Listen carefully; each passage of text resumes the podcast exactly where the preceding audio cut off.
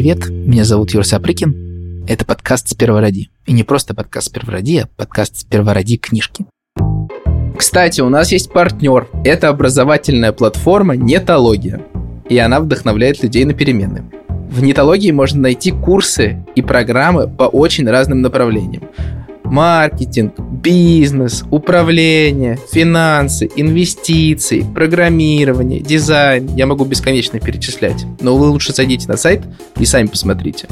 У нас есть промокод, который звучит так. Книжки. Вы найдете его в описании этого эпизода. Он действует до 15 сентября и дает скидку целых 45% на образование в нетологии. В общем, заходите в описание эпизода, ищите, там все подробно есть. И ссылка на нетологию, и промокод вбивайте и проходите офигенные курсы. Сегодня я прочитаю для вас несколько глав из книжки под названием «Сказки страны Чумр», которая вышла в издательстве «Волчок». Ее авторов зовут Пономарев Николай и Пономарева Светлана. Что это такая за страна? О, это настоящее райское местечко. Здесь живет Чучундр, Сластик, ученый Голынчик, вот озорной Пуштиш и всякие фырки, глазофилы и прочие создания. А еще здесь живет свирепый Буламбас. Лучше держаться от него подальше. А почему? Скоро узнаете. В одном светлом, светлом лесу наступило утро. Солнце вышло из-за туч и остановилось на своем привычном месте – из многочисленных щелок и дырок повыползали фырьки и глазофилы. Фырьки тут же принялись весело резвиться в болоте, гонясь друг за другом и радостно попискивая. А глазофилы расправили крылышки, поднялись в воздух, чтобы заняться любимым делом – жужжать, трещать и мелькать перед глазами упорядоченных обитателей леса. Такая вот надоедливая глазофила и разбудила Чучундра, мирно спавшего в своем дупле. «Ох», — сказал он и потянулся всеми четырьмя лапками. «Ах». Впрочем, лежебокой Чучундер не был. Он быстро выпрыгнул из кроватки, застеленной мягким пухом и листиками, и деловито осмотрелся. Осматриваться по утрам Чучундер любил. Иначе как увидишь, что у тебя в дупле все в порядке? На этот раз дупло произвело на Чучундра очень приятное впечатление и он сел завтракать. Вернее, не завтракать, а размышлять. Чего бы ему еще тут съесть на завтрак? Синюю ленточку я ел вчера, думал он вслух. Желтую тесемочку я отдал Голынчику для опытов. А что если я позавтракаю вот этим полосатым галстуком? Чичундер протянул лапку и снял галстук с вешалки. Ничего, выглядит вполне аппетитно. Вы, конечно, удивитесь и посчитаете, что наш Чучундер ест совсем несъедобные вещи. Но на самом деле, как говорится, о вкусах не спорят. Лучше поглядите, с каким удовольствием он откусил галстук. Ммм, как вы убедитесь, что несъедобных вещей вообще в мире очень мало. И уж галстуком это никак не относится. А в это время великий и могучий Жуй, как он сам себя называл, собирался на охоту. Охота была его ежедневным ритуалом. Без охоты жизнь Жуя становилась серой и безрадостной. Наскоро пожевав травки и втиснув все шесть лапок в новые блестящие галоши, Жуй вышел на тропинку. «Сегодня-то я тебя точно поймаю!» Бормотал он себе под нос. «Берегись меня, чучундер! Поймаю, и тогда уж точно съем!» Жуй старался говорить эти слова как можно свирепее, хотя сам в них не очень верил. Как-никак, Чучундер был почти в четыре раза больше Жуя – и кроме травки, Жуй никогда ничего не ел. «Я справлюсь», — утешал он себя. «Придет зима, травки не будет, вот я его и съем потихоньку». Зимы Жуй еще ни разу не видел, потому что родился совсем недавно, а лето в лесу было очень-очень долгое. Путь до дупла Чучундра был не близкий, и наш охотник порядком устал. Изредка ему приходилось садиться на землю и обмахиваться хвостиком, на конце которого был повязан красивый розовый бантик. Приманка для своей любимой жертвы. Впрочем, рассиживаться Жуй не мог. Нужно было поспеть к завтраку. Наконец, за зарослями кустарника показалось то самое дерево. Так благоговейно малютка Жуй называл место предстоящей охоты. Вход в дупло Чучундра обычно закрывала дверка, сплетенная из упругих ивовых прутьев. Сейчас дверка была открыта. Это означало, что хозяин дома. «Я самый страшный, самый ужасный зверь в светлом лесу!» Чуть слышно прошептал Жуй, чтобы расхрабриться, и, упираясь блестящими галошками, полез на дерево.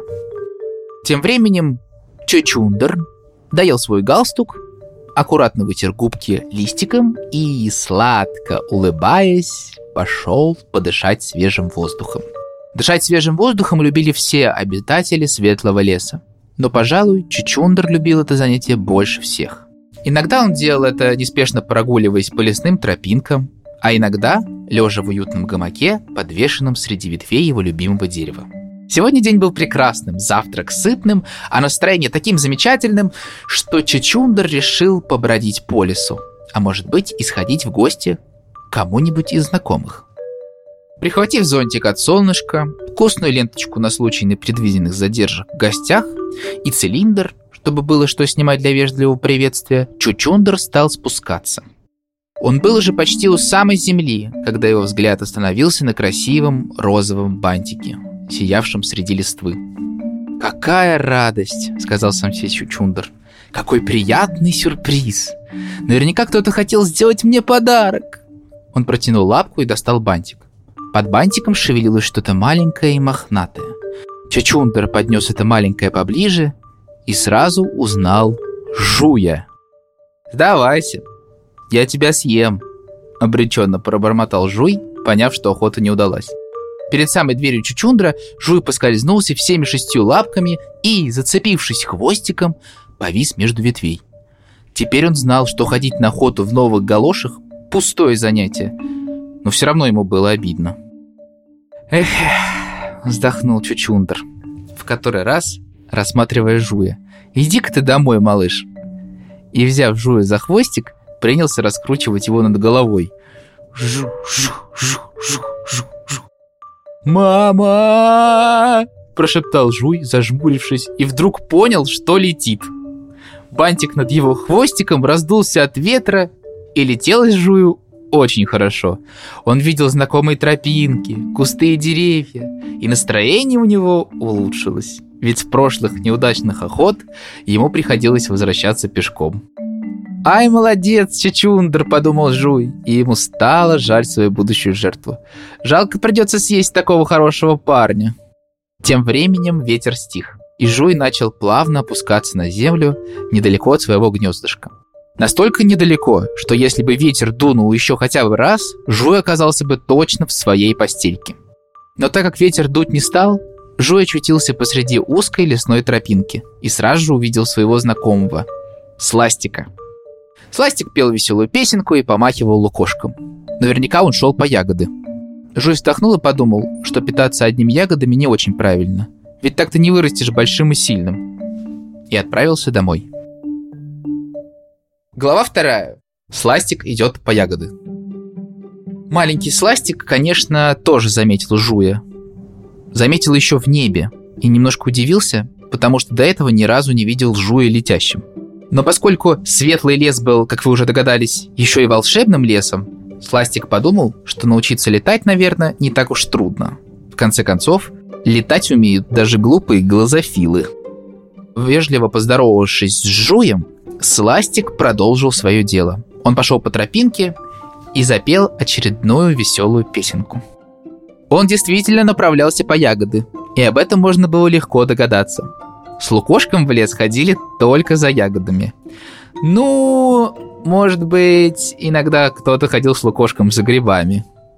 Чучундер переносил в Лукошке галстуки и бантики. Голынчик переносил разные вещи, необходимые ему для новых научных открытий. Пуштиш переносил свежие галоши, а Астапузик переносил Пуштиша, когда тот ему сильно надоедал. И изредка лукошком пользовался Мудрик, но его гайки и шурупы, которые он нес для починки дома, так и норовили выскользнуть между прутиков. Все остальные ходили с лукошком только по ягоды. Ягодный кустарник рос недалеко от норки сластика, и тот всегда мог набрать сладких ягодок, сколько ему хотелось. А хотелось ему много, ведь сластик был большим сластеный. Кустарник приближался, И песенка Сластика становилась все тише. Во-первых, пора было настроиться на сбор ягод. А во-вторых, и в самых страшных, ягодный кустарник был обитаем. В гуще его, по слухам, водился свирепый буламбас.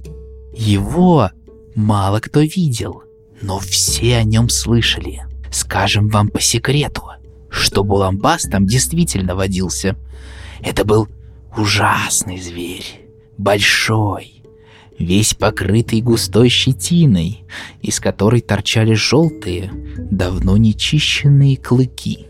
Сам Буламбас искренне считал себя добрым, и перед тем, как съесть кого-нибудь, обязательно кричал на весь кустарник. «Я добрый Буламбас! Я тебя съем!» Но почему-то никто не верил в его доброту. В то утро Буламбас сидел в гуще кустарника на кочке и пытался побриться осколком зеркала. Но у него ничего не получалось. К тому же Буламбас очень давно не ел, и настроение у него было скверное. В небе неспешно плыли белые облачка, а кустарник чуть слышно шелестел впереди. Сластик остановился и огляделся. Сегодня ему надо было забираться в самую-самую гущу. Эти ягодки по краям он уже давно съел. Вдруг неподалеку показалось что-то большое и белое. Это был гриб-дождевик, размером с половину самого сластика. Грибы малыш не ел, но у него было много друзей и природная запасливость. Он попробовал сорвать гриб, и ему это удалось. Ведь дождевики на самом деле очень-очень легкие. Сластик взял гриб двумя лапками, а лукошка пока надел на голову.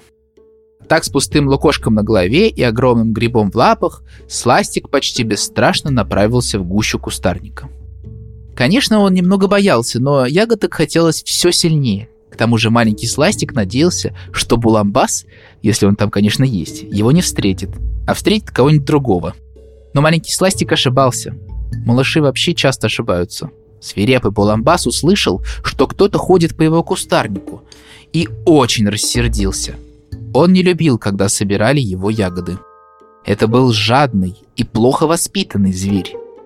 Когда Сластик подошел совсем близко, Буламбас выскочил из куста и, схватив Сластика за шорстку, страшно закричал. «Ну вот зачем ты сюда пришел? Рвать мои ягодки?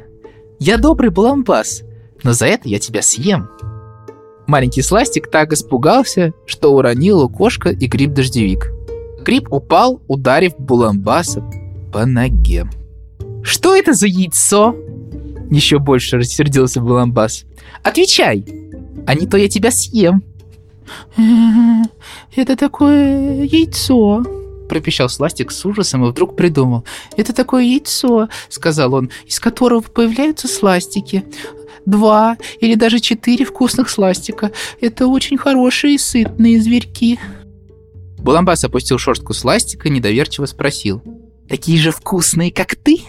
«Гораздо, гораздо вкуснее», — радостно сказал Сластик. «Я уже запылился, давно не ел, и вообще все говорят, что для Сластика я очень невкусный».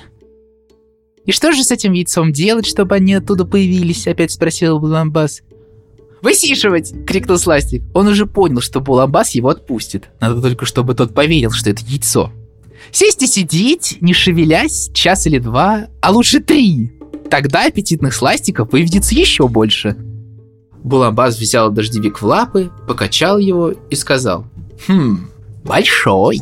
Я буду сидеть на нем до завтра и высижу много-много вкусных сластиков». Он хотел сказать точно, сколько зверьков намерен высидеть, но не смог, потому что он не знал счета. «А ты сейчас же уходи отсюда и не смей собирать мои ягодки!» Сластик схватил лукошко и бегом побежал подальше от свирепого Буламбаса. Никаких ягодках он уже и не думал. А Буламбас положил яйцо на кочку и начал аккуратно на него садиться.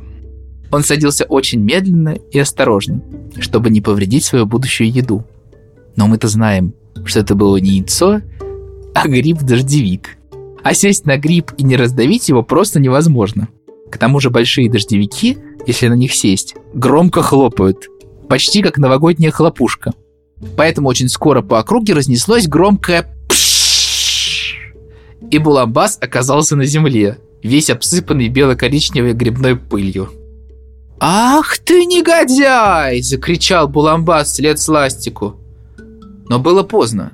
Сластик бежал так быстро, что уже выскочил из ягодного кустарника. Глава третья. Что изобрел Голынчик? Поблизости от дупла Чичундра, возле речки, жил знаменитый ученый, которого звали Голынчик. Голынчик жил очень тихо и незаметно. Ему было некогда бегать по чумру и распевать песенки, он был всегда занят своим делом. Каким делом занят Голынчик, никто в точности не знал. Но нос Сапырки, часто бродивший неподалеку, рассказывал, что из домика Голынчика то и дело доносятся очень странные запахи. Чем прославился Голынчик, тоже никто не помнил, но частенько к светилу науки бегали за помощью. Астапузик, например, приходил полечить свои животики.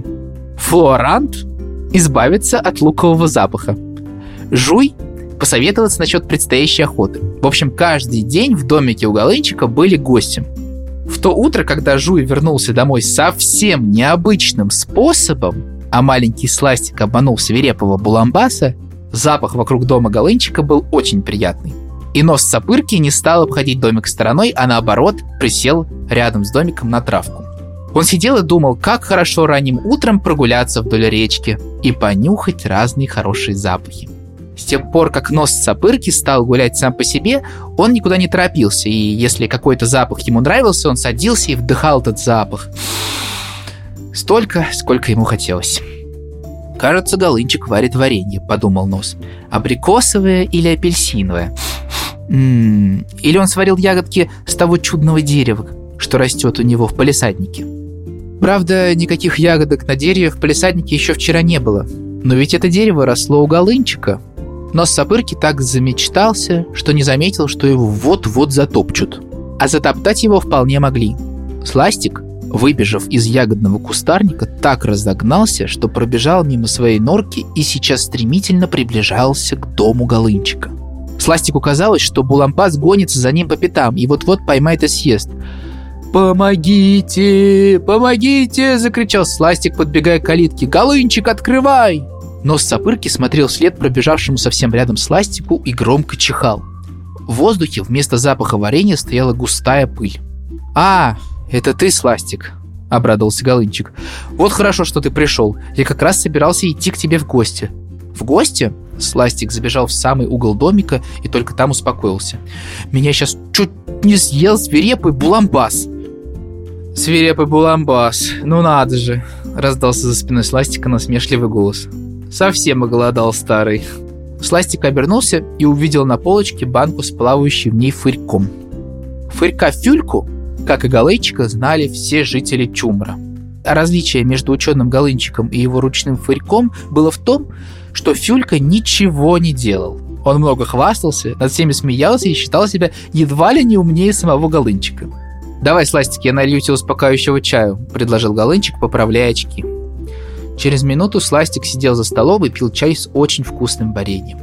Голынчик тоже пил чай и изредка подкладывал по маленькой ложечке варенье в баночку с фюлькой. «Ерунда!» – жадно глотая варенье, ворчал Фюлька. «Кто ж так кормит фырьков?» «Эх, рассказал бы я, как питаются настоящие фырьки». После этих слов Фюлька умолк, потому что вырос в баночке на полке, и чем питаются фырьки в природе, представлял смутно.